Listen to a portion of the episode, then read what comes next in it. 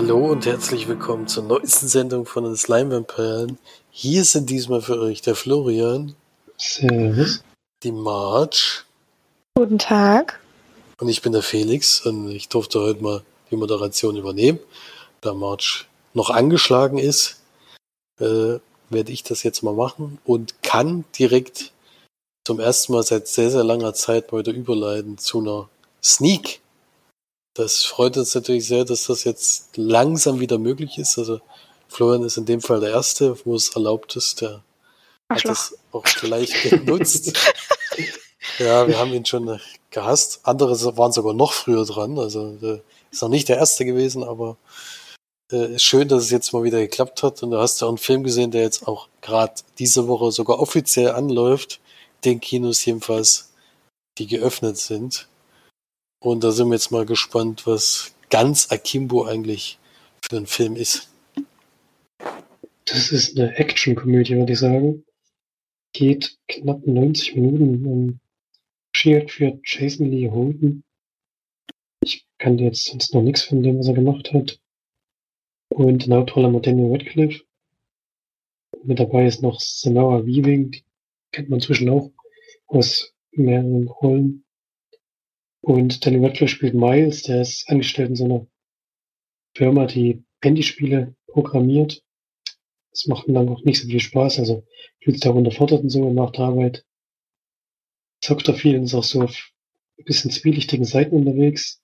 Eine davon ist Schism, die er da entdeckt, äh, die er vor allem nutzt, um da abfällige Kommentare zu schreiben. Und Schism ist eine Seite, die so, ja, so Kämpfe bis zum Tod macht und eben dabei filmt. Wir haben immer zwei, zwei Gegner, die gegeneinander antreten und dann geht's halt wirklich bis zum Tod, bis der eine von den beiden dann gewinnt und die Credits von der Community bekommt und der andere hat Pech gehabt. und dort ist gerade eine junge Dame unterwegs, Nix heißt die, gespielt von Samara Weaving, die ähm, sehr erfolgreich ist, auch immer mit spektakulären Aktionen so ihre Gegner kalt macht. Da kriegt man auch am Anfang des Films gleich ein paar Be- Beispiele zu sehen und dadurch, dass Miles halt so abfällige Kommentare darüber schreibt, bei ihm gefällt es eigentlich nicht, so, ist er gegen diese Seite, ähm, entschließen sich dann die Betreiber, ihm Besuch abzustatten. ich hoffe mal, das machen sie nicht bei jedem, der mal einen schlimmen Satz schreibt oder so, aber in dem Fall war es halt so. Miles wird dann gefesselt und geknebelt und ihm werden zwei Pistolen an die Hände geschraubt. Ähm, ist dann erstmal da bewusstlos und am nächsten Tag wacht er auf und bekommt gleich die Aufgabe gestellt, er muss jetzt gegen Nix antreten. Und die beiden haben ein Duell bis zum Tod. Und dieses Duell zeigt dann auch größtenteils der Film.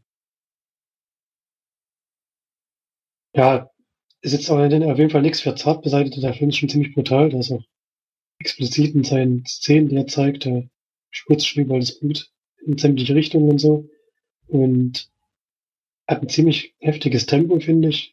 Lässt sich zwei, drei Szenen zwischendurch mal Zeit, ein bisschen was zu erzählen und ein bisschen mal Tempo rauszunehmen. Aber ansonsten geht es schon ordentlich vorwärts, sage ich mal. Und ähm, ist ein bisschen vergleichbar mit Hardcore, wir haben letztes Mal was drüber geredet, dass wir den vielleicht mit ins Hausaufgabe nehmen könnten, weil wir schon lange nicht mehr gesehen haben. Aber hat dann schon auch ein paar Unterschiede. Ich fand ihn auch wirklich nicht so gut. Er hat große Schwächen im Drehbuch, finde ich. Da hakt wirklich an vielen Stellen schon halt schon die Ausgangssituation. Warum jetzt in diese, diese Lage kommt, die fand ich schon sehr, sehr konstruiert. Und dann haben wir natürlich den Oberbösewichten, der diese Seite betreibt, bei dem man denkt, der hat eigentlich nur Stroh im Kopf. Ich weiß nicht genau, wie der so ein Unternehmen aufgebaut hat. Dass er auch technisch natürlich so ausgerüstet hat, dass das alles funktioniert. Dass man halt die ganzen Kämpfe sehen kann, egal wo sie sind, egal wie, wie lang sie dauern und wie viel Ortswechsel es gibt und so. Man kriegt das alles online zu sehen und das aufzubauen. Dafür hätte er, glaube ich, nicht die, ja, auch die geistige Reife gehabt, sage ich mal. das, der ist schon wirklich ein bisschen dämlich, der Typ. Und ähm, gibt auch noch so ein paar Probleme mit der Polizei natürlich. Ja, am Anfang will Miles gerne sich da stellen, hat natürlich das Problem, dass sie ihm nicht glauben. Und denken, er hat wirklich die ganze Zeit zwei Knarren in, in der Hand, mit denen er sich auch nicht ergeben will. Und deswegen werden so ziemlich schnell auf ihn aufmerksam. Und diese Geschichte mit den Cops fand ich ja wirklich schlecht erzählt. Äh, mitten im Film wird dann mal so eine Verbindung von einem Polizisten zu der Nix hergestellt. Und Szenen später ist der, da ist der Polizist dann aus dem Drehbuch raus, sag ich jetzt mal.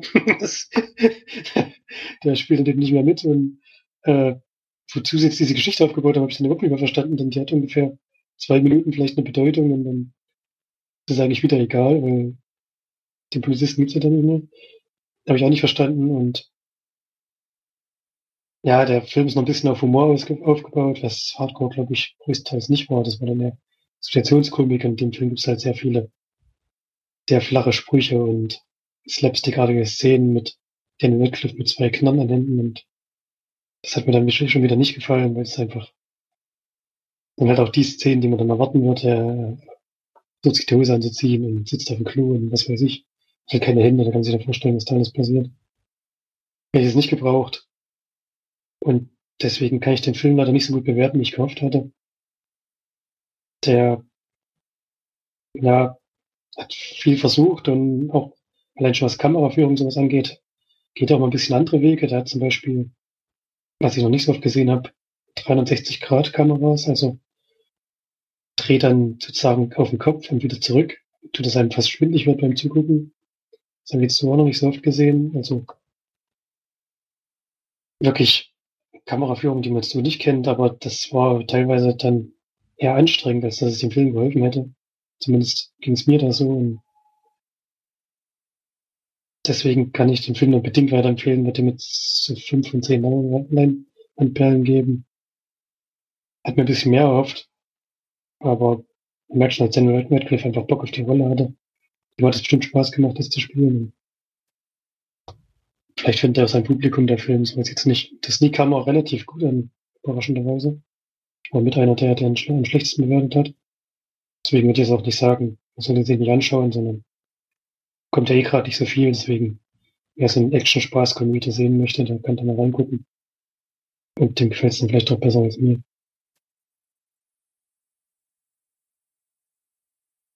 Ja, klingt auf jeden Fall trotzdem interessant irgendwie und sehr skurril auf jeden Fall, diese Zusammenfassung. Allein schon mit den Polizisten finde ich schon witzig, dass die dann, dann immer wahrscheinlich statt die sagen, nimm jetzt mal die Waffen runter, das geht halt eigentlich nicht. Aber gut, das sind halt so kleine Ideen, die, denke ich mal, trotzdem amüsant sein können. Aber ich habe, wir haben ja allgemein schon von mehreren Seiten gehört, dass das nicht der gewünschte, also der Trailer sehr gut aussah, aber der Film an sich leider nicht so überzeugt. Bisschen schade, hatte ich ein bisschen mehr erhofft von dem Thema. Ja, aber als erstes Sneak nach der langen Zeit kann man den schon mal mitnehmen, denke ich. Ja, auf jeden Fall, das ist deutlich schlechter rauskommen können. Dann lieber so einen kurzen, knackigen Spaß-Action-Film als, keine Ahnung, ein drei, dreistündiger Kunstfilm. oh ja, definitiv. Das hätte jetzt zum Start nicht unbedingt sein müssen. Aber du warst ja in der Woche gleich nochmal im Kino oder ein paar Tage vorher sogar schon denn das Kino hat ja offiziell wieder offen und konntest da sogar einen Filmstart sehen, der gerade noch ganz aktuell ist. Ist am 4. Juni angelaufen, was ich mir relativ schwierig vorstelle, weil da ja wirklich noch die Großteil Kinos zu war. Aber da lief der schon und jetzt auch bei euch rettet den Zoo, wo ich sehr gespannt bin, weil ich habe schon mal die Story-Zusammenfassung gehört und das klang ähnlich skurril wie das, was du gerade eben erzählt hast. Ja, skurril trifft das schon ganz gut. Ist ein südkoreanischer Film. Und es geht um einen jungen Mann, also die ganzen Schauspieler kenne ich nicht. Ich glaube, es waren ein paar dabei, die auch schon bei Parasite mitgespielt haben. Bin mir aber nicht hundertprozentig sicher. Ich habe jetzt keinen Quatsch, aber den Namen sind natürlich trotzdem nicht geläufig und geht um einen jungen Mann, der kommt als Anwaltspraktikant eigentlich an so eine sehr große Firma die ja viel angestellt hat und wo sich so ein bisschen hocharbeiten möchte. Jetzt glaube ich drei Monate oder so und der relativ große Chef der Firma wird auf aufmerksam und der bekommt die Aufgabe, einen Zoo, den sie jetzt gerade aufgekauft haben, zu übernehmen. Da sind die Besucherzahlen extrem zurückgegangen und er soll sozusagen diesen Zoo wieder auf Vordermann bringen wenn er das gut macht, ich glaube, er bekommt, ich weiß gar nicht mehr, zwei Monate oder sowas Zeit, ich bin mir nicht ganz sicher. Und wenn er da gute, gute Zahlen liefern kann, was jetzt so Tickets und Gewinnzahlen angeht, dann bekommt er eine feste Stelle in der Firma. Und deswegen ist er natürlich sehr motiviert, kommt dort in den Zoo und bekommt erstmal mit, dass der Zoo inzwischen so wenig Geld hat, dass er die ganzen Tiere, Tiere verkauft hat. Zumindest alle Tiere, denen man irgendwelche Besucher anlocken könnte. Kein Tiger mehr da und so. Und kommt dann erstmal in die Situation, dass er nicht richtig weiß, wie er da rangehen soll, versucht dann wieder Tiere zu kaufen, bekommt auch ein bestimmtes Budget Verfügung gestellt, aber das ist alles gar nicht so einfach, weil man da Auflagen hat und sehr viele, ja, wahrscheinlich auch so Gesundheitstests und sowas mit den Tieren machen muss. Und die Zeit hat er ja gar nicht, denn er hat ja bloß diese, diesen begrenzten Zeitraum zur Verfügung gestellt bekommen. Deswegen kommt, kommt dann irgendwann, ich glaube, weil sie irgendwann mal so eine Aktion gemacht haben, in der sie sich als Tiere verkleidet haben und die kamen wohl ganz gut an damals, kommen auf die Idee, einfach die Tiere durch verkleidete, verkleidete Zooangestellte zu ersetzen. Von den Zooangestellten sind auch nur noch, ich glaube, vier Leute da. Und die vier Leute bekommen dann äh, Kostüme zur Verfügung gestellt, die werden auch extra angefertigt. Die sehen so, die sehen so mäßig echt aus. Also schon sagen, sagen, nochmal, äh, stell dich im, Ge im ganz weit hinter, versteckt euch mal so ein bisschen hinter irgendwas, damit die Leute euch nur so ein bisschen sehen. Bewegt euch nicht so viel. Und deswegen so ein Tier, zum Beispiel ein Faultier, weil das hängt sich dann immer, immer nass dran und fertig.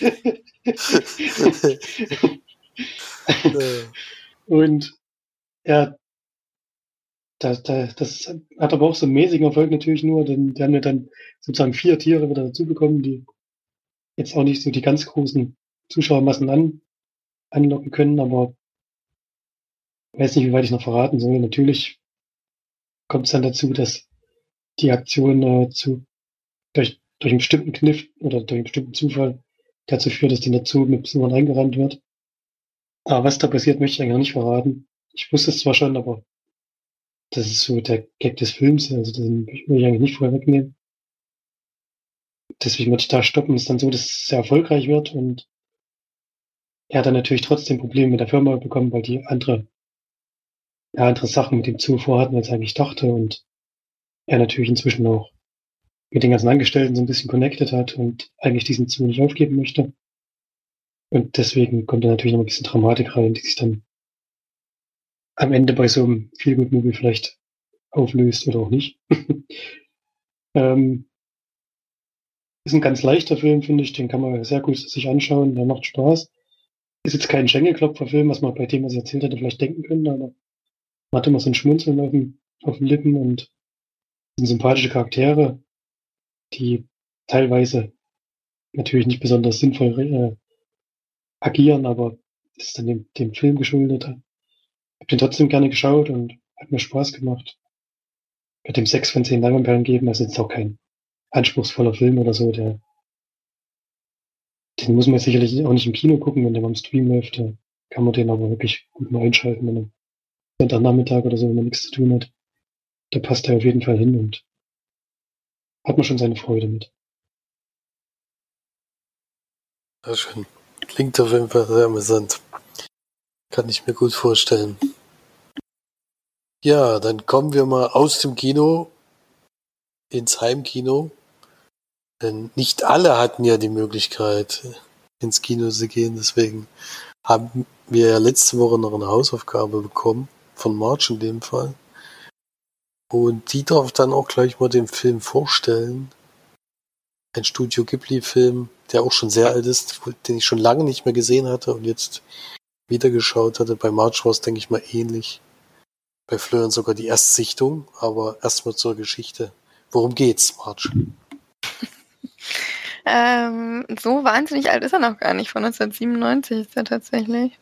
Also falls ich heute mal ein bisschen von der irgendwie mal abdriften sollte oder keinen Sinn ergibt, was, was ich sage, tut mir das leid, ich stehe ein bisschen unter Schmerzmitteln. Ähm, aber ich versuche so gut wie möglich durchzuziehen. Ähm, Prinzessin Mononoke haben wir nämlich geschaut, weil die Hausaufgabe, die ich aufgegeben habe, ein Studio Ghibli-Film, den ich eigentlich sehr, sehr mag oder der er sehr, sehr gut noch in der, im Gedächtnis hatte.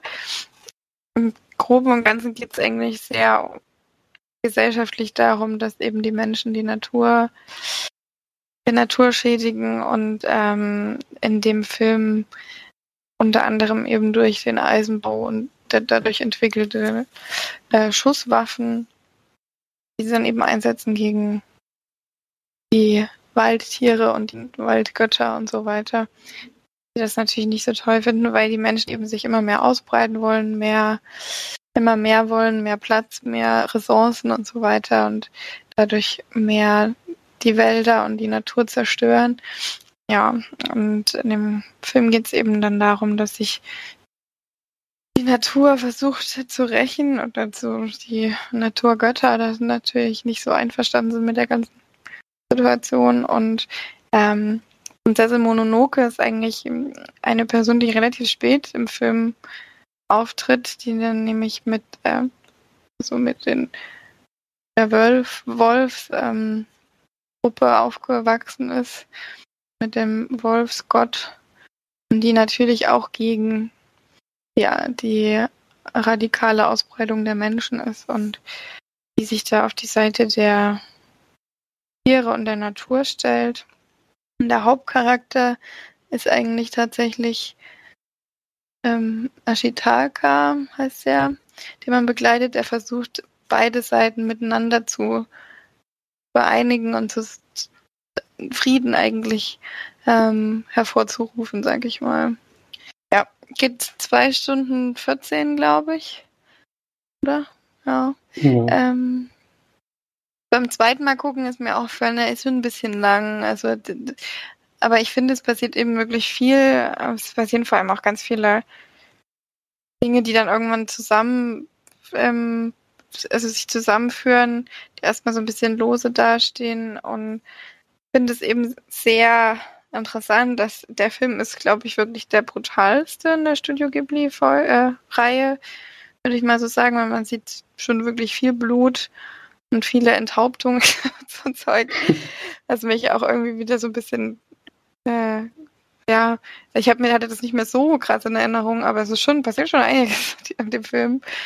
Und ja, ich habe wieder, wie bei vielen der Studio Ghibli-Filmen, dieses wahnsinnig beklemmende Gefühl einfach die ganze Zeit, wenn man nicht so richtig weiß, was passiert, weil man wird auch so ein bisschen in die Welt reingeschmissen und so ist es und das, das passiert und daraufhin muss dann losgezogen werden, um Frieden geschafft zu werden und so weiter. Also man wird da so ein bisschen reingeworfen in die Welt, aber es braucht auch nicht viele Erklärungen. Aber ich finde dafür, dass es 1997 schon gemacht war, merkt man, dass da eben die diese Thematik schon sehr, ja, sehr wichtig war.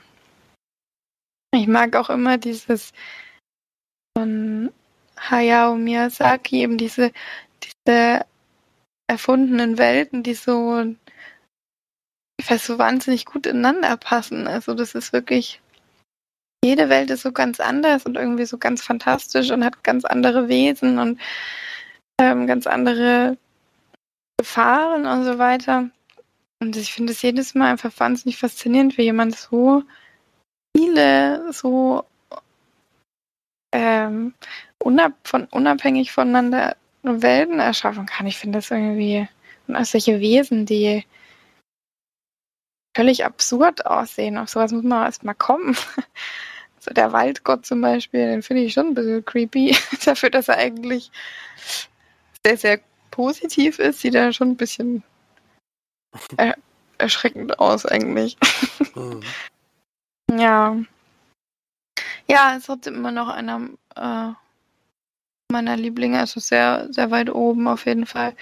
Aber vor allem eben durch die Geschichte und durch die Charaktere, die finde ich auch sehr, sehr gut. Und ja, eigentlich eine Situation oder eine, ein Thema, mit dem man sich jetzt umso mehr befassen müsste. Naja. Ja, ich mag den sehr, den Film. 2001 ist der erst in Deutschland rausgekommen. Ja, vier Jahre später. Relativ spät, ja. Okay. Ja, also kann ich mich auch anschließen. Ich finde, es ist auch ein zeitloses Thema, was er da gewählt hat. Also es könnte gerade nicht aktueller sein eigentlich. Das Schöne, was ich ja bei Zeichentrick immer so toll finde, ist, dass es eben auch zeitlos ist. Wenn es halt damals gut gezeichnet war, sieht es halt jetzt immer noch toll aus. Wenn du Animationsfilm von 1997 guckst, dann äh, wundert es dich dann schon, wie verklärt das dann damals alles war. Äh, wie da die Qualität sich gesteigert hat. Ein Zeichentrick ist halt wirklich eine Variante, die du immer noch so gut gucken kannst. Das ist natürlich toll. Aber das ist ein Animationsfilm. Ein Zeichentrick. Ja, ich, vielleicht eine Kombination da draußen. Nee, ist ein Zeichentrickfilm. Anime. Das, also eigentlich ist Ein Zeichentrick. Anime, ja, also Animation. Nee, Nee, Anime ist nicht Animation. Das ist ein Zeichentrickfilm. Aber hier steht steht, direkt. wo steht das? Hier steht Animationsfilm. Animation Schrägstrich Fantasy. das würde mich sehr wundern, weil ich nicht wüsste, was da jetzt animiert gewesen wäre. Also bei, bei Wikipedia steht direkt, das ist ein Zeichentrickfilm. Studio Ghibli-Filme. Bei Wikipedia steht auch Schrägstrich Fantasy. Oder was ist das immer, wenn das rechts nebendran steht? Das, wenn der, das ist Google, steht da rechts nebendran 1997. Animation Fantasy 2 Stunden 14. Keine Ahnung, vielleicht ist es auch Anim vielleicht ist es auch. Nee, also Studio Ghibli-Filme zeichnen sich ja dadurch aus, dass sie gezeichnet sind. Das ist eigentlich so. Ist eigentlich bei jedem Film so, dachte ich. Also kann sein, dass es mal was animiert wurde, noch mit zusätzlich, aber es ist ein Animationsfilm, ist es auf keinen Fall. Naja, steht hier auf jeden Fall so, aber kann ja sein, dass es hier falsch steht. Das hätte ich jetzt nicht da eingeordnet. ist ja auch egal. Ist auf jeden Fall ein schöner. Sieht auf jeden Fall schön aus. Das stimmt. Ja, Flori, ich bin gespannt auf deine Meinung. Ja, ich habe gar nicht mit dem Epos gerechnet. Die post du auch wieder nicht. Das ist schon epochal. Also, es ist auf jeden Fall eine große Welt, in der wir uns da befinden. Alleine schon die Reise von dem jungen Mann, der wird ja in seinem Heimatdorf sozusagen von so einem Dämon heimgesucht, der ihn auch verletzt und dann auf die Reise geschickt, um sich vielleicht vom Waldgott helfen zu lassen. Und es ist schon eine große Reise von ihm, finde ich. Natürlich äh, sein Hauptaugenmerk auf dem Kampf zwischen Mensch und Natur sozusagen. Vor allem nach dem ersten Drittel, sage ich mal, nach der Einführung, geht es dann eigentlich schon größtenteils darum. Und das ist schon auch sehr, ja, war für mich schon überraschend inszeniert. Also ich habe auf jeden Fall nicht mit Blut gerechnet. da, hat, der Film äh, gar nicht so wenig, wie man vielleicht gedacht hätte. Ist ab 12, das finde ich schon mutig. Das heißt ja dann sozusagen ab 6 mit Erwachsenen, also das, ich würde das in meinem Kind, da, in meinem sechsjährigen Kind da nicht reingehen. das war dann schon teilweise ein bisschen heftig. Aber mir hat es von der Erzählung her auch gefallen. Also kann euch da in vielen Sachen nur beipflichten. Ich wusste ja gar nicht, um was für ein Thema es geht, deswegen ist mir aufgefallen, dass es natürlich sehr aktuell ist gerade und das in die Zeit passt, wenn es nicht in der Zeit geschrieben ist. Und ja, fand es auch interessant, zumindest in der deutschen Synchro, wird, glaube ich, Prinzessin Mononoke im Film genau einmal so genannt. Aber vielleicht habe ich es auch ein paar Mal verpasst, aber eigentlich hat es einen anderen Namen, der mir natürlich entfallen ist. aber fand den Titel schon erstaunlich gewählt, weil du hast ja schon gesagt, sie kommt relativ spät erst ins Geschehen und ist eigentlich eher eine, ja, eine Nebenfigur, ist vielleicht zu viel gesagt, aber hat auf jeden Fall nicht so die, die Screentime wie Ashitaka, der den ganzen Film eigentlich trägt und bei dem eigentlich auch, mit dem wir die ganze Zeit mit dabei sind, mit dem er auch mitfiebert. Und eigentlich ist es eher der Film von ihm und sie komplett irgendwann dazu, sage ich mal. Ein bisschen wie Zelda. Eigentlich. Mhm. Ja. Und mir hat's gefallen, ja. Also kann mich da nicht beschweren, dass ich die jetzt mal aufgezogen habe, aufgezogen bekommen habe sozusagen. Dann wird ihm schon so siebeneinhalb von zehn Leinwandperlen geben auf jeden Fall. Mir ging es auch ein bisschen zu lang, aber größtenteils kann die Zeit schon füllen, weil halt wirklich viel, viel passiert. Und sie auch immer wieder neue Ideen haben, Figuren einzuführen, Diese kleinen Waldgötter, die fand ich, ich immer putzig. Es ist immer ein was dabei, was total niedlich ist für seinen Film. ja, ist, äh, die waren schon, die waren schon süß. ja. mm, Und ja, mir hat's gefallen, ja. War gut, dass ich den mal nachgeholt habe.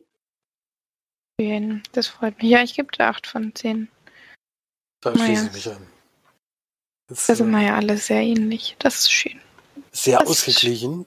Das ist gut. Da hat uns also allen dreien fast gleich gut gefallen. Und kommen wir mal zu der Ausgabe von nächster Woche, die ich erstellen darf. Ähm, Und ich habe mir einen Film ausgesucht, den wir tatsächlich alle drei schon kennen. Den wir aber alle drei, glaube ich, erst einmal gesehen haben und das zusammen damals. Das ist schon wahnsinnig lange her. Und ich, es ist halt eine Komödie, wo ich immer große Schwierigkeiten habe. Und ich glaube, der hat uns damals so gut gefallen, weil wir in einer großen Gruppe waren, den zusammen gesehen haben. Und hoffe jetzt, dass der für uns einzeln auch noch funktioniert. Ich bin sehr gespannt. Und ich würde gerne, dass wir alle drei Superbad sehen. Bin, ich, Ei. Hm. bin ich sehr gespannt, wie der uns gefällt, ob der uns noch gefällt. Da bin ich Ich habe den auf jeden Fall schon mindestens dreimal geguckt, als ich weiß, dass ich mit euch mal zusammen geguckt habe. Ich habe ihn einmal mit meinem ersten Freund geguckt, das weiß ich noch. Und dann habe ich ihn einmal nochmal. Deinen zweiten Freund geguckt. Nee, das nicht. Dann habe ich nochmal mit meinem dritten Freund geguckt. Dann habe ich nochmal mit meinem vierten Dann Freund weißt du ja schon, worauf sie Dann sollst, dann sollst du ja mal aufhören, geguckt. aufzuzählen, wie Freunde du schon hattest. Ich weiß, dass er mir beim dritten Mal nicht mehr so. Also beim zweiten Mal fand ich noch sehr lustig. Aber ich glaube, der Humor ist einfach auch schon. Das ist eben das, was ich Alt. befürchte. Deswegen freue ich mich jetzt trotzdem drauf, den mal wieder zu sehen. Ich habe tatsächlich kurz nach, also 2007 ist der rausgekommen. Wir haben den da kurz darauf auf jeden Fall gesehen. Also es ist auf jeden Fall auch schon die Zeit her. Deswegen bin ich gespannt, ob der nochmal funktionieren kann oder ob das ähnlich wie bei anderen Komödien, die ich dann immer mal lustig fand, dass so eine Eintagsfliege ist, die ich dann beim zweiten Mal sehen schon dann so ein bisschen in sich zusammenfallen. Würde ich gerne mal testen, weil ich weiß noch, dass wir da sehr gelacht haben. Hm, Gut. ist auch eigentlich ein lustiger Film. Ja, ich will's hoffen. Das also für die, für die nächste Woche und wir gehen weiter in den Film, den wir zu Hause geschaut haben. Da ich bis jetzt nur moderiert habe und noch gar nichts erzählt habe, übernehme ich das jetzt einfach mal, das Recht, den nächsten Film zu wählen. Ja, ja, typisch wieder. Und Typisch. Auch einen älteren Film mal wieder geguckt, ähm, auch von 2008 sogar, ist schon nur ein Jahr später, auch schon sehr lange nicht mehr gesehen und ich habe geguckt äh, Jumper, ein Film von Also den nicht Da- schlecht? Doug Lehman mit ähm, Hayden Christensen in der Hauptrolle. Und Jamie Bell ist noch dabei. Und Rachel Bilson und es geht um einen jungen Mann, der ja am Anfang des Films rausbekommt, dass er sozusagen sich selbst beamen kann, so ein bisschen, also er springt von einer Stelle, also teleportieren kann von einer Stelle zur nächsten. Das schafft, äh, merkt er am Anfang, indem er im Eis einbricht und dort droht zu ertrinken und dann zum ersten Mal seine Fähigkeit kennenlernt. Und das stellt so sein Leben völlig auf den Kopf. Seine Mutter ist sozusagen vor, äh, wo er fünf war, äh, ausgezogen und hat sich auch nicht mehr blicken lassen. Der, zu seinem Vater hat ein sehr schwieriges, schwieriges Verhältnis und entscheidet dann eben in dem Moment, wo er die Fähigkeit kennenlernt, dass er jetzt ein eigenes Leben aufbauen will. Dann springen wir ein paar Jahre in die Zukunft. Und er hat das schon so weit gebracht, dass er wirklich äh, in sämtliche Orten der Welt schon gewesen ist und da auch am Tag eben mal hin und her springen kann, um da eben mal auf der Pyramide zu sitzen zum Beispiel. Oder eben bei irgendwelchen Großanlässen vor Ort zu sein. Und dann merkt er aber, es gibt wohl Leute, die genau das eben verhindern wollen, dass es eben Leute gibt, die die absolute Freiheit haben, die sich an nichts halten müssen. Ich meine, das erste Geld, an das er kommt, ist zum Beispiel aus einer Bank rausgeholt, weil er sie natürlich rein teleportieren kann. Und das sind solche Leute, die hassen die Jumper, so werden sie dann im Endeffekt auch genannt, Und da kommt dann ähm, Samuel. Jackson ins Spiel, der ihn jagt. Und dann äh, heißt es halt zu entkommen und gleichzeitig noch lernt er eben noch einen anderen Jumper kennen. Und ja, in die alte Heimat will er auch irgendwann zurück, denn Rachel Wilson hat er damals zurückgelassen. Und wenn man die sieht, weiß man schon, dass man die nicht unbedingt zurücklassen muss. Ja, deswegen klappt das ganz gut. Ist tatsächlich ein finanzieller Erfolg gewesen. Das wundert mich, ehrlich gesagt, weil er damals ja immer so schlecht besprochen wurde. Und der war auch als Trilogie ge ge geplant eigentlich, deswegen wundert mich, dass da keine Fortsetzung gegeben hat. Gibt aber angeblich Gerüchte, dass es immer noch die Idee gibt, das, das weiterzumachen. Bin ja mal sehr gespannt, ob das funktioniert. An sich ist der Film nämlich äh, von der Story her nicht so toll. Das muss man schon ehrlich zugeben. Allerdings sind diese Sachen, die sich einfallen lassen haben durch diese Teleportation, finde ich auf jeden Fall manchmal sehr gelungen. Also die Actionsequenzen waren, waren wirklich äh, gut gemacht. Teilweise, teilweise war es auch CGI, wo man echt gedacht hat, nee, lieber nicht. Aber das war, war schon cool. Und man kann den gut gucken, weil der halt auch nur 80 Minuten geht. Der geht halt wirklich sehr kurz. Äh, und ja, das mit dem, also eigentlich hat der Film ja keine richtige Story. Es geht ja eigentlich nur darum, dass er ein Jumper ist und andere mögen die Jumper nicht, also jagen sie ihn. Das ist so die Story des Films. Das ist halt schon ein bisschen schwach, vor allen Dingen für den Anfang, für eine angebliche Trilogie was hättest du da jetzt noch draus machen sollen? Also, es wäre jetzt gar nicht mehr so viel möglich gewesen. Aber ich finde den, äh, finde den jetzt nicht besonders gut, aber man kann den echt mal gucken, wenn man mal wieder Lust hat auf so einen kleinen, kurzen Actionfilm, wo man nicht zu viel nachdenken muss. Und deswegen gibt's da von mir auch die Durchschnittswertung mit 5 von 10. Kann man mal machen, muss man aber jetzt nicht gesehen haben. Ich weiß noch, dass du damals gesagt hast, dass du den so scheiße fandest. So eine übelste Enttäuschung. Hattest du damals gesagt? Naja, man hat sich halt irgendwie mehr drunter vor. Der Trailer damals war richtig gut. Da hat man sich halt mehr drunter vorgestellt. Und wie gesagt, die Story ist ja wirklich belanglos. Das ist halt schon schade. Ja. Aber auf jeden Fall muss man das Videospiel dazu spielen, wenn ich das richtig sehe hier. Das kam am 12. Februar 2008 an, raus und wird als viel zu kurze und gleichzeitig unglaublich eintönige Qual beschrieben. Aber warum ist er dann zu kurz? Wenn sie ja. länger quälen kann. Ja, also eigentlich ist es gut, wenn es dann kurz ist, aber irgendwie. Ja, eben. War das auch nicht. Es ist so kurz wahrscheinlich wie der Film. Also muss man nicht unbedingt haben. Aber wie gesagt, wenn man mal so mal Lust hat auf was Kurzes, Nackiges, kann man das schon mal machen. Aber es ist wirklich nichts, toll, nichts Tolles. So, dann äh, weiß ich jetzt gar nicht mehr, was ihr alles zu Hause gesehen habt. Ich weiß nicht, Florian war ja zweimal im Kino unterwegs. Gab es da überhaupt noch einen Film, den du auch zu Hause noch neben Prinzessin Mononoke geschafft hast in der Woche? Habe ich tatsächlich. Und kann ich mal vorwegnehmen, ist der beste Film, den ich die Woche gesehen habe. Nämlich Spring heißt er. Ist ein Film von Justin Benson und Aaron Scott Moorhead, den ich ja vor, keine Ahnung, drei, vier Wochen der Endless besprochen habe. Und da habe ich ja schon gesagt, wenn mir der so gut gefallen hat, möchte ich mir gerne auch mal die Filme anschauen, die sie vorher gemacht haben. Es sind nur zwei. Einer davon ist eben Spring und es ist ein, ja, ist eigentlich eine Romanze kann man nicht, kann man nicht fairness beschreiben, aber wenn man die beiden äh, Regisseure kennt, die auch immer die Drehbücher schreiben, dann weiß man schon, dass da in der Geschichte noch ein bisschen mehr passiert, aber da möchte ich auch nicht so viel vorwegnehmen.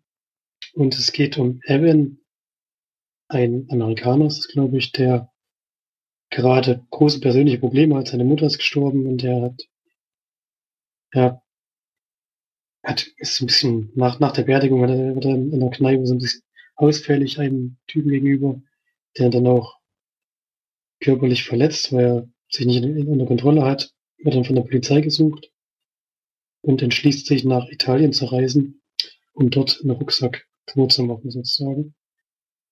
und kommt in Italien an, trifft dann dort erstmal zwei Briten, die ja zum Glück nicht so sehr lange in dem Film mitspielen. Also die trifft er normal, die sind dann wieder weg. Die sind so ein bisschen nervig. Kann man nicht anders sagen, so ein bisschen Proleten, sag ich jetzt mal. Aber die spielen so wirklich nicht die ganz große Rolle und mit denen äh, reist er an die, an die Küste, ich weiß gar nicht genau in welcher Stadt, kann ich jetzt nicht sagen, und trifft dort auf Louise, eine sehr hübsche junge Dame, die er sich auch ziemlich schnell verschießt und muss schon so ein bisschen um sie kämpfen, aber im Endeffekt äh, fangen sie dann eine Beziehung an und die Beziehung zeigt der Film und das ist es eigentlich auch, denn viel mehr passiert da nicht. Er kommt dann noch bei jemandem anderen, wo er arbeiten kann, wo er sozusagen für Kost und Logis dem Mann ein bisschen hilft und deswegen dann längere Zeit in Italien bleiben kann und aber wirklich Kernthema des Films ist die Beziehung zwischen den beiden und die funktioniert halt einfach, kann ich nicht anders sagen. Die Chemie zwischen den beiden stimmt und was da alles noch mit reinspielt, was ich nicht vorwegnehmen möchte, das ja, passt irgendwie dazu, denn man wird nicht so richtig rausgerissen, obwohl das schon ein Twist ist, der, er hat ja jetzt eigentlich so eine Beziehung beenden würde, sage ich mal, aber warum es alles noch irgendwie weiterläuft, warum das vielleicht auch funktioniert, ist irgendwie auch nachvollziehbar und schlüssig, finde ich, und ich hätte nicht gedacht, dass mich der Film so mitnimmt, aber es hat sehr, sehr gut funktioniert und die beiden haben ein sehr gutes Drehbuch geschrieben. Kann ich wirklich, wirklich weiterempfehlen. Da gibt es, glaube ich, bei Prime der Flatrate, also wer Prime hat, der sollte auf jeden Fall einen Blick riskieren. Wenn ich jetzt sage Romanze, das klingt vielleicht für viele erstmal ein bisschen abwertend oder abstoßend, aber in dem Fall würde ich wirklich mal empfehlen, sich zumindest mal reinzuschauen. Denn mir hat er wirklich sehr, sehr gut gefallen, der Film. Und gibt dem neun von zehn Leinwandperlen. Wirklich eine hohe Wertung, das hätte ich vorher nicht gedacht. War für mich auch eine Überraschung. Wie heißt der Film? Spring. Also Frühling sozusagen. Warum Spring. Mhm. Warum ist es nicht genau? Also die Schauspieler sind Lou Taylor Pucci, den kannte ich jetzt nicht. Und Nadja Hilker spielt Louise. Tucci Dann- von Stanley Tucci. Nee, Pucci mit P. Tucci. Und die beiden Schauspieler, ich weiß nicht, wie sie die gecastet haben, aber die funktionieren wirklich super zusammen. Also die Nadja Hilger ist auch eine Deutsche, das hätte ich auch nicht gedacht. Die sieht wirklich sehr italienisch aus, obwohl sie eigentlich eine tunesische Mutter, glaube ich, hat oder so, wenn ich es richtig gelesen habe, aber die macht es wirklich gut. Und die beiden tragen ja den Film und da kommt ja alles drauf an, dass die Chemie zwischen den beiden passt und das hat zumindest bei mir sehr, sehr gut funktioniert. Also sollte da ruhig mal einen Blick riskieren. Was für Chancen da jetzt noch mit dabei sind, verrate ich mal nicht. ist natürlich jetzt keine reine Romanze. Wo hast du So viel den kann denn geguckt?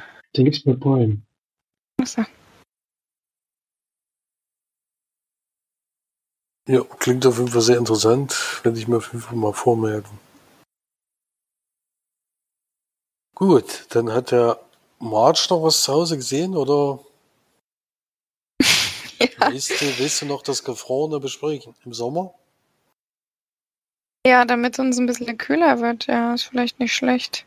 Ja. Ähm, ich habe mir nochmal Frozen angeguckt, tatsächlich Frozen 1 und 2. Ähm, Frozen 1 gibt's bei Disney Plus. Hm. Frozen 2 habe ich quasi zur Verfügung gestellt bekommen von einer Freundin. Und den gibt's nämlich leider nicht, noch nicht kostenlos. Aber Frozen 1, ich weiß gar nicht, ob ich den hier schon mal im Podcast besprochen habe. Von 2003 ist er, glaube ich. Mal nachgucken. Äh, 2013 meine ich natürlich, nicht 2003. Ähm, eine Stunde 50 geht er ungefähr. Äh, geht eben darum, dass wir zwei Schwestern kennenlernen, von Elsa und Anna. Und dann die ältere ähm, quasi wer Fähigkeiten hat, nämlich mit, mit dem Element Schnee und Eis. Sind das Elemente? Oh, keine Ahnung. Ähm, Ist das nicht eigentlich nur gefrorenes Wasser? Wasser, Wasser ist doch ein Element. Ich glaube, Wasser ist das Element. Ja, Ja, genau. Ja, ähm, egal. Auf jeden Fall haben die, hat die diese Fähigkeit und in der Jugend, in der Kindheit, also wo es noch ganz klein waren und niedlich, passiert ein Unfall, weswegen ähm, Elsa ihre Kräfte verbergen muss, auch für ihre Schwester und sich dann auch von ihr abkapselt. Mm, Ähm, damit dieser so, solche Vorfälle oder das, das Böse, was quasi auch in der Fähigkeit liegt, nicht vor, nicht an die Öffentlichkeit kommt, wenn sie es nicht kontrollieren kann. Ja, dann wachsen beide auf. Leider sterben dann auch beide Eltern, so wie es eben immer ist. Dann sind sie, sind sie eben auf sich gestellt und irgendwann kommen dann natürlich auch die Fähigkeiten von Elsa zum Vorschein. Ähm, und als das passiert, ver, vereist sie quasi das ganze, den ganzen Ort, in dem sie lebt und verschwindet, weil es natürlich dann auch verjagt wird von den bösen Bürgern. Oder weil sie eben Angst hat. Und ähm, Anna geht dann auf die Suche nach ihr und trifft dann noch so ein paar Nebencharaktere. Und ja, die geht dann so ein bisschen auf die, also man begleitet sie dann auf dem, dem Weg und ja. Ich finde es eben schön bei dem Film, dass da mal die eigentlich die, der Nebencharakter ein bisschen, bisschen beschienen wird. Also jetzt nicht die Prinzessin, die eben Königin wird und die Fähigkeiten hat und die besondere ist in der Familie, sondern eben die, die eben all das nicht ist. Ähm, die sehr, sehr tollpatschig ist und auch tatsächlich sehr lustig. Übrigens in OFA auch gesprochen wird von Christian Bell die da eigentlich die Hauptfigur ist. Und das finde ich wirklich schön, mal ein bisschen aus dem Disney-Ding ein bisschen zumindest rausgebrochen, auch wenn es natürlich dann trotzdem auch eine Prinzessin ist, um die es da geht. Ähm, und die ihre Liebe finden muss. Und ähm, dieses typische eben, ist halt ein Disney-Film, aber ich finde ihn trotzdem schön. Ich finde, es gibt schönere Disney-Filme, auf jeden Fall. Ich weiß auch, dass ich damals wirklich gar nicht mochte, weil ich einfach ich hatte absolut hohe ähm, Erwartungen, weil der einfach völlig hochgepusht wurde, dieser Film. Und dann ist es wirklich eigentlich nur so eine Durchschnittsgeschichte, die man schon kennt, die einfach da von den Charakteren halt lebt. Also besonders eben von den tollpatschigen Nebencharakteren. Und ich fand den auch, ich habe den ersten Teil im Original geguckt, den zweiten Teil in Deutsch. Und ich fand wirklich, dass die Synchro schöner war in Englisch. Also ich glaube, das lohnt sich wirklich, den nochmal in Englisch zu gucken, weil der da nochmal lustiger ist. Und ich würde den zweiten Teil auch dann gerne nochmal in Englisch gucken. Ich fand den ersten wirklich deutlich besser als den zweiten, also deutlich, deutlich besser. Die Geschichte im zweiten Teil ist einfach ein bisschen sehr absurd und geht dann darum, dass es eben noch andere Fähigkeiten gibt, außer Elsas natürlich, dass es eben dann diese fünf Elemente gibt, also Erde, Feuer, Wind und Wasser und dann eben nochmal Eis.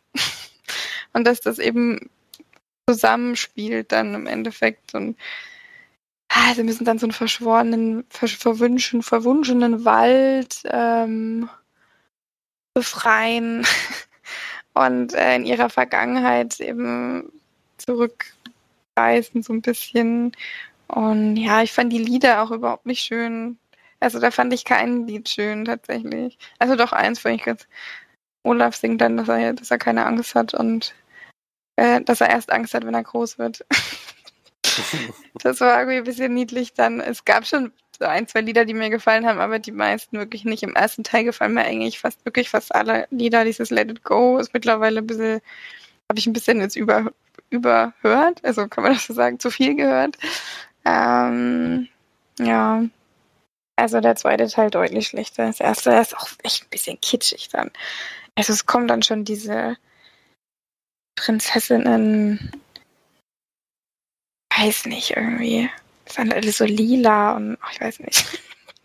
ich kann das gar nicht so. Einfach der Farbe. Das ist mir zu lila, der Film. Ja, ist mir wirklich zu lila.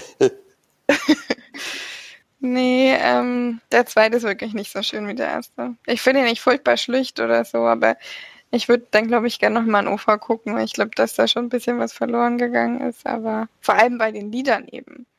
Die müssen ja, die müssen ja ähm, reimen, wirklich auf ja, einfach auf Biegen und Brechen, damit überhaupt irgendeinen Sinn das ergibt. Und das passt dann überhaupt nicht mehr auf die Mundbewegung. Und das finde ich dann so völlig irritierend. Weil das dann halt, ich meine, natürlich ist es wichtiger, dass es gut übersetzen und dann auch reimen und so weiter, aber wenn dann halt der Mund offen ist, aber im Deutschen der Mund eigentlich zu ist, schon irgendwo ein bisschen, weiß nicht, also das irritiert dann schon ein bisschen sehr. Ja, also dem ersten würde ich so sieben geben und dem zweiten mal fünf. Also eigentlich sogar noch weniger, so vier bis fünf. Es ist schon nichts besonders Tolles. Achso, der zweite ist übrigens von 2019, geht eine Stunde 43, ein bisschen kürzer. Aber da war eben auch Anna nicht so der Hauptcharakter, sondern eher Elsa. Vielleicht liegt es auch daran. Ach so, der erste Teil ist wirklich sehr, sehr witzig. Also ich musste wirklich viel lachen im ersten Teil. Vor allem wegen Olaf. Also. Ja, muss ich schon sagen. Sehr schön. Dann war es das an Filmen, die wir zu Hause gesehen haben, oder? Ich habe mal eine Doku geguckt, aber. So. Ich dachte, du hättest noch was, ne? Ich hätte jetzt noch eine Serie, die hätte ich jetzt hinten dran. Ach ja, die Serie. Hm. Ja, ich kann die Doku eigentlich auch relativ kurz halten. Ich habe angefangen mit einer Reihe, Doku-Reihe. Remastered heißt sie. Ich habe davon schon gehört. Also groß R, klein E, groß M und dann Mastered. Heißt sie. ist eine Doku-Reihe, die jetzt äh, ja, letztes Jahr, dieses Jahr so ein bisschen rausgekommen ist über ähm, eigentlich geht die Reihe um wichtige Personen oder wichtige tragische Geschehnisse in der schwarzen Community, vor allem im Musikgeschäft. In den, ja, die, die, die ich jetzt, also den, den ich jetzt gesehen habe, war eben ein Soul-Sänger, Sam Cooke. Achso, der Film heißt Remastered The Two Killings of Sam Cooke. Eine Stunde 14 geht der Dokumentationsfilm. Und Sam Cooke war immer ein sehr, sehr bekannter schwarzer Musiker, der auch so tatsächlich fast gleich auf war mit Elvis Presley damals, ähm, die, der in einem Hotel erschossen wurde und auf diese, diesen Mord eigentlich weil das FBI kaum eingegangen ist oder fast überhaupt nicht, weil es eben ein schwarzer Mensch war. Und Sam Cooke hat sich auch sehr in für die schwarzen Rechte eingesetzt und der Tod von ihm wird wahrscheinlich auch ein, ja, ähm, ein Faktor dafür gewesen sein, dass ähm, diese großen Aufstände damals in den 60ern dann eben von der schwarzen Community unter anderem mit Martin Luther King dann eben so groß geworden sind. 64 ist er erschossen worden und die Umstände hinter des Todes ist natürlich immer noch, weiß kein Mensch.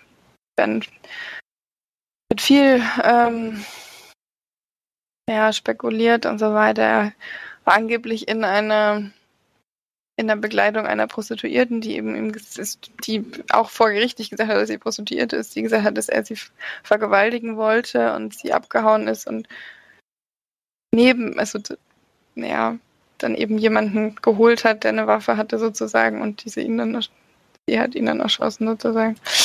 Ähm, wo auch nicht weiß, was ist da jetzt ähm, die Wahrheit dahinter und ja.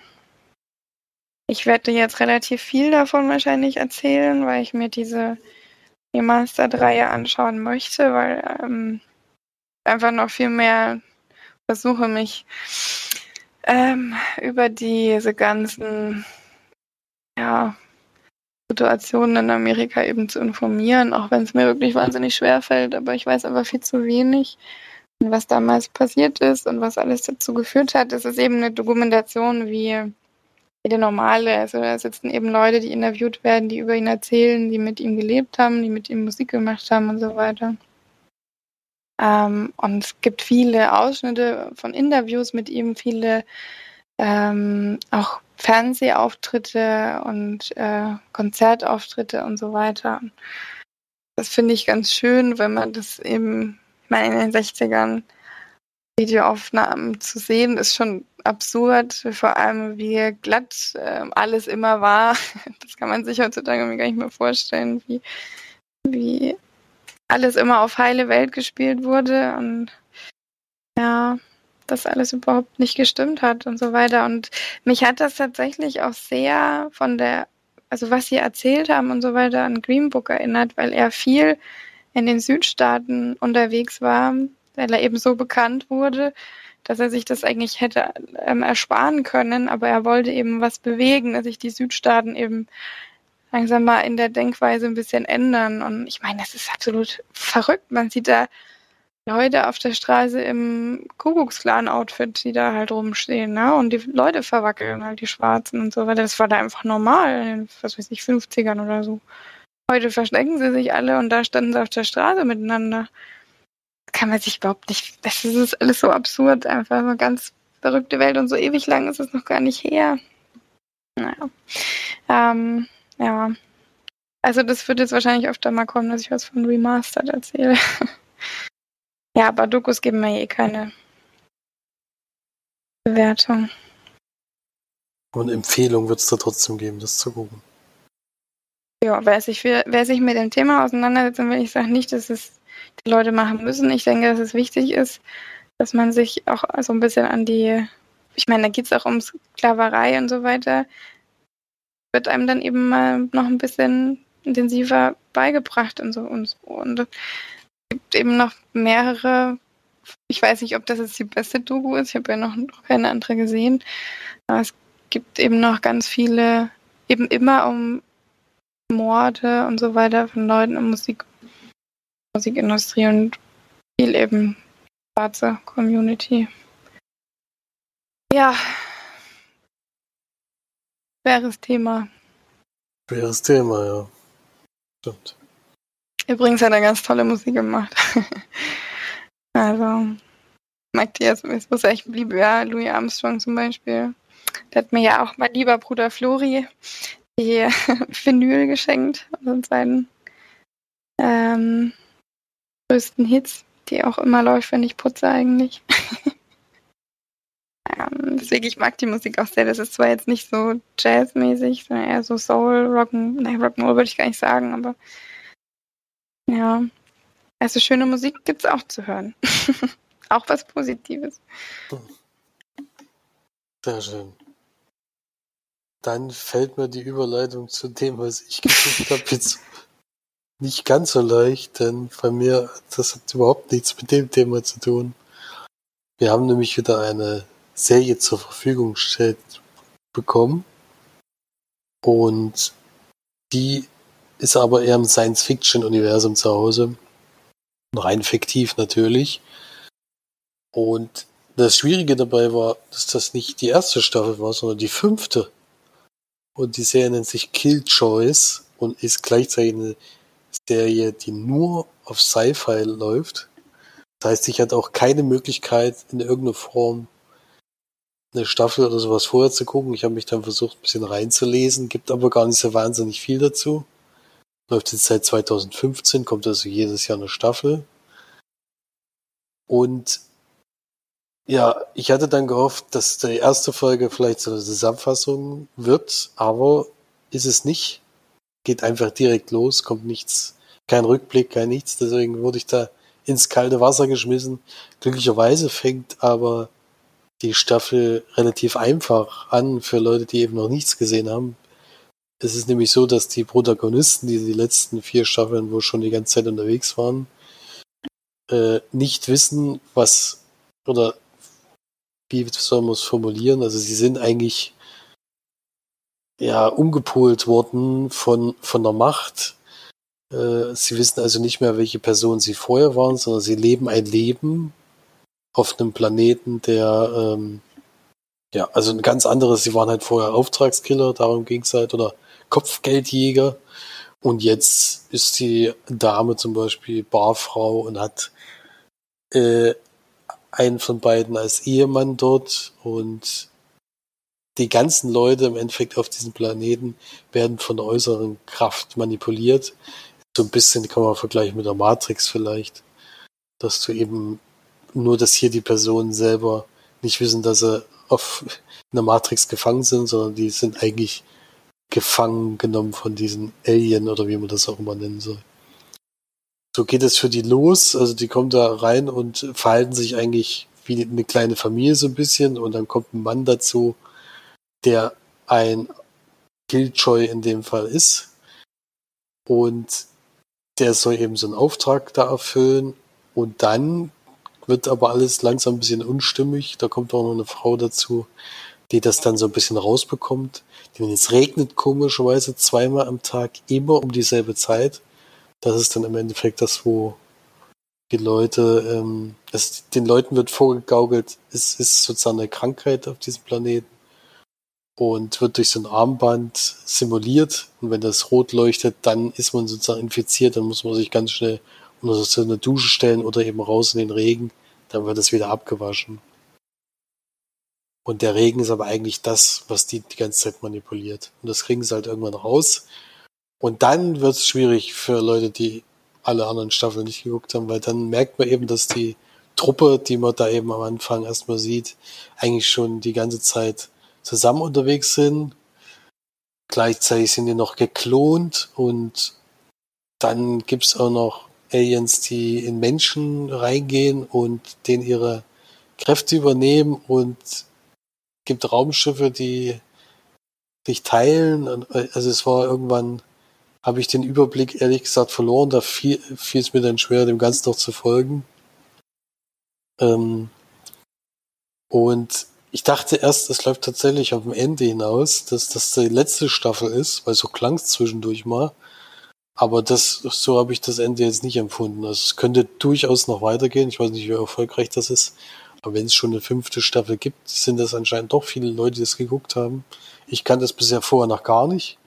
Bekannte Schauspieler gibt's jetzt auch nicht unbedingt. Eine Dame hat man auf jeden Fall letztens schon mal gesehen. Und es spielt auch noch äh, Aaron Ashmore mit. Den kannte ich jetzt zum Beispiel aus einem Videospiel, was ja damals gemacht wurde, was ein Teil Serie, Teil Videospiel war, wo man mal eine halbe Stunde gespielt hat und dann kam eine Folge. Und dann hast du wieder eine halbe Stunde gespielt, wo zur Serie mit Spielen vermischt war. Da war der, hat er die Hauptrolle gespielt. Daher kannte ich den, aber sonst auch von drumherum kannte ich jetzt noch niemanden. Ja, also es ist alles ein bisschen durcheinander. Ich denke, wenn man da alles gesehen hat, hat man da sicherlich seinen Spaß damit. Für mich war es dann irgendwann etwas unübersichtlich alles geworden. Ist aber auch, denke ich, normal, wenn man eine fünfte Staffel als erstes guckt. Äh, sind zehn Folgen. Und ja, kann man auf jeden Fall mal machen, denke ich. Also wenn man da in dem Universum sowieso schon zu Hause ist, dann äh, wird einem das sicherlich gefallen. Ist halt eher so Action, Action mit platten Sprüchen die ganze Zeit. Also so mit, mit so One-Linern, die versucht werden, die nicht immer besonders witzig sind. Aber wenn man da Spaß dran hat, also das kann man jetzt nicht vergleichen wahrscheinlich mit The Expanse, was jetzt Florian zum Beispiel geguckt hat, oder jetzt wieder guckt. Jetzt wieder guckt. Tales of the. Loop und sowas, wo halt wirklich so Themen so richtig da, wo sich mit so Themen befasst wird. Hier, die sind halt wirklich eigentlich nur auf der Jagd nach irgendwelchen Sachen oder sind halt mal in einem Gefängnis eingesperrt und müssen da rauskommen und also gesagt, also es ist jetzt nicht, nicht so, dass es äh, da jetzt die Science-Fiction-Welt äh, da neue Erkenntnisse gibt oder sowas, was sich mit den Themen befasst wird, sondern es ist eher so eine Action-Serie. Ja. Wurde uns das netterweise zur Verfügung gestellt und wurde auch gleichzeitig gesagt, dass wir die Blu-ray am Ende auch verlosen dürfen. Das machen wir dann natürlich in dem Fall. Ist auch nur einmal geguckt. Muss man keine Angst haben, weil es ausgepackt ist, dass irgendwas kaputt ist oder irgendwas zerkratzt. Nein, ich habe es ganz pfleglich behalten, behandelt. Und wir, wir wollen die natürlich jetzt verlosen. Ich habe da auch eine sehr einfache Frage in dem Fall diesmal rausgesucht, ähm, die man einfach als Kommentar drunter setzen kann und vielleicht auch dann ein bisschen abgucken kann in dem Fall. Denn äh, ich stelle einfach mal die Frage, ich habe es nämlich extra nicht gesagt, die Dame, die hier die Hauptrolle spielt, in welcher Serie, die wir vor kurzem sehr, sehr gut besprochen haben, spielt hier auch eine der Hauptrollen. Ja, einfach unter den Beitrag von heute schreiben und dann läuft das Ganze bis zum, hatte ich mir ein Datum schon raus, ja genau, bis zum 12. Juli, also zweieinhalb Wochen. Und dann hauen wir die, die, dann werden wir das Ganze wieder unter allen verlosen und mal gucken, wie viele da zusammenkommen, die diese Serie gerne gucken möchten. Klang jetzt aber bei dir so, als wäre es jetzt nicht von Nachteil, wenn man die Serie schon kennt. Ich weiß nicht, wie viel, wie viele Leute es zutrifft. Ja, Oder kann man bei dem Gewinnspiel schon auch mitmachen, wenn man jetzt nur die Staffel einzeln sich dann gewinnt? also es ist vom Vorteil. jeden- verticken. Es ist auf jeden Fall vom Vorteil, wenn du die Serie schon geguckt hast. Das ist ganz klar. Also ich, wie gesagt, die ersten zwei Folgen waren für mich komplett auch noch nachvollziehbar. Da war alles klar. Das war, wie gesagt, wo die so manipuliert sind. Äh, Das ist ja für die dann auch Neuland gewesen in dem Moment.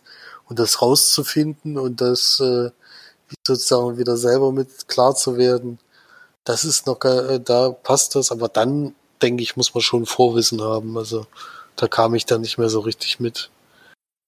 Äh, da würde ich schon empfehlen, dass man schon mal was davon gehört hat. Oder schon mal auf Sci-Fi die ersten vier Staffeln geguckt hat. Aber ja, kann man mal machen. Ja, Die ersten zwei Folgen kann man auch so mal gucken, denke ich. Und dann muss man halt sehen, da muss man sich, denke ich, ein bisschen was zusammenreimen. Ich denke, am Ende habe ich trotzdem verstanden, worum es geht, aber warum es manche Personen zweimal gibt und was der da wieder und ja, also da ist manche, viele Fragen offen gewesen. Gibt dann am Ende auch noch Mega-Twists, wo ein Charakter anscheinend zurückkehrt, der in der vorigen Staffel war, war damit konnte ich halt dann auch nichts anfangen. Ist klar.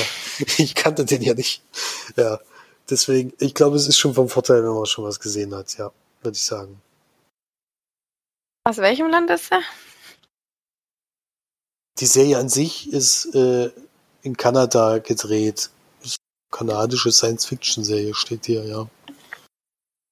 Ja, also ist auch nirgendwo sonst verfügbar. Also man kann die jetzt nicht bei Prime oder sowas gucken, bei Netflix. Das hätte ich ja schon mal in die ersten Staffeln reinguckt.